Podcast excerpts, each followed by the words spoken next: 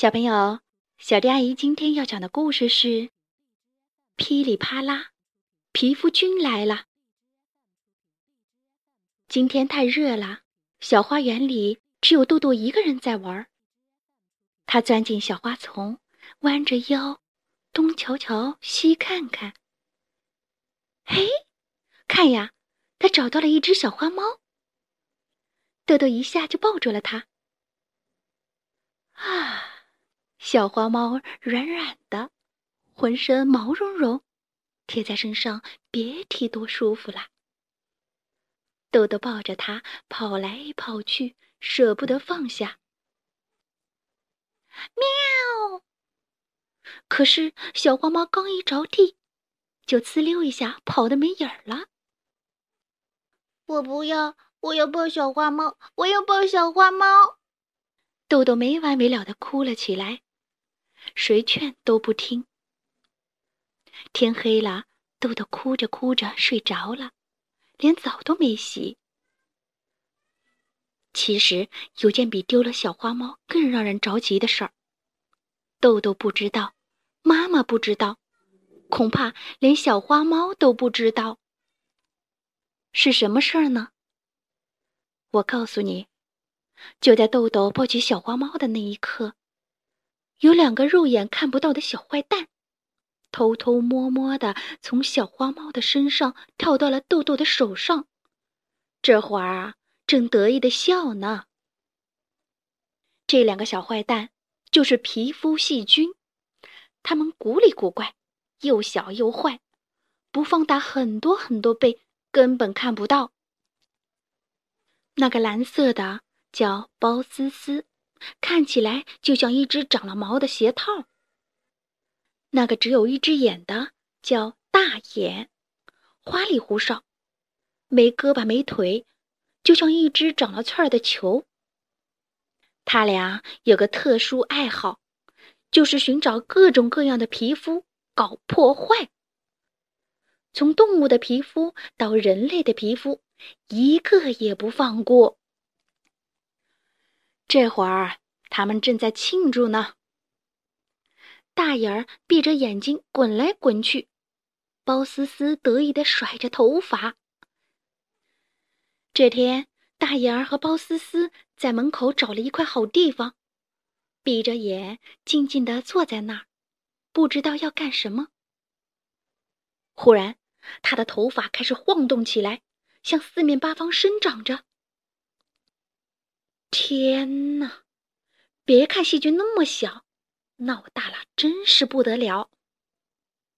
它彻底爆发了，它的头发长啊长啊，变成了许多的形状，有细菌吊床、细菌蘑菇、细菌树。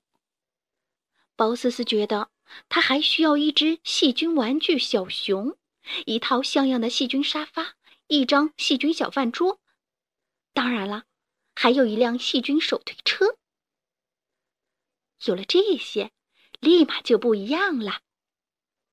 可是，包思思看上去并不满足。哦，天哪！没过多久，包思思竟然设计了一套两层楼的细菌之家，还有模有样的。这里到处都是细菌，到处都臭烘烘的。毕竟，这才是细菌该做的事儿。哎呦，痒死了，痒死了！妈妈，几天前，豆豆就开始痒痒，特别是今天，痒得让人受不了。妈妈发现豆豆的手上长出了一个小红圈，拉着他就去了医院。医生拉开了豆豆的衣服。哎呀，不得了！豆豆腹部、背部的皮肤上都有小红圈了。豆豆啊，你这是被细菌害的，得了体癣呢。你最近接触了什么小动物吗？豆豆想起了那只可爱的小花猫。难道那么可爱的小动物也有问题吗？医生。又摸了摸豆豆的头，小动物没问题，只是他们都不知道自己的身上有细菌，尤其是那种在外面流浪的。他们不洗澡，不打预防针，身上的细菌多得数不清呀。豆豆看看肚子上的小红圈儿，哇的一下哭了。医生，好痒啊，好痒啊，我该怎么办？别哭啊，我帮你赶走他们。说着，医生拿出了一支小药膏，轻轻的涂在了豆豆的伤口上。顿时，豆豆觉得舒服多了。可是，在伤口里的细菌可一点儿也不舒服，尤其是包思思。自己精心做的大网已经开始脱线了。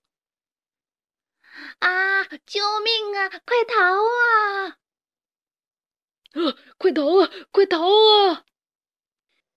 那些沾上药膏的难兄难弟拄着拐杖，瘸着腿，来回乱撞。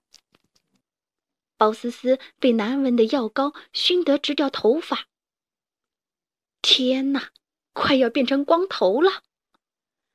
大眼儿滚来了小推车，推着包思思四处躲藏。细菌王国乱成了一锅粥。坚持涂了药膏后，没过几天，豆豆身上的小红圈就消失不见了。现在，他又可以开心快乐的到处玩耍了。而伤痕累累的包思思和大眼儿呢？他俩带着一帮残兵败将，虽然流浪在外，但一刻也没有放松。他们正在等待着，等待着新的机会来临。医生提示：小朋友们，小动物虽然可爱，但是它们身上携带的细菌并不可爱，尤其是那些流浪的小动物，它们卫生状况很差，身上有无数种细菌。这一次啊，豆豆得的体癣。就是由一种常见的皮肤细菌传染的。你们还小，皮肤的抵御能力不强，千万不要和它们过度接触。即便是家养的小猫小狗，和它们玩了以后，也要记得洗手消毒。如果你养了一只小动物，不要紧张，请给它勤洗澡，定期去打预防针，多关注他们的健康状况。但是，请不要和他们一起吃饭睡觉哦。细菌并不可怕，但要及时处理，所以出门时最好带上专用的消毒纸巾。在没有洁净水源的地方，它可以为你的皮肤提供基础保护。当然，如果发现问题，一定要来医院找医生哦。医生会帮助你们做一个检查。一起来对付那些皮肤上的细菌，把它们赶走。好啦，今天的故事就讲到这里。关注微信公众账号“小迪阿姨讲故事”，就可以听到更多好听的故事了。接下来，我们一起听一段好听的音乐吧。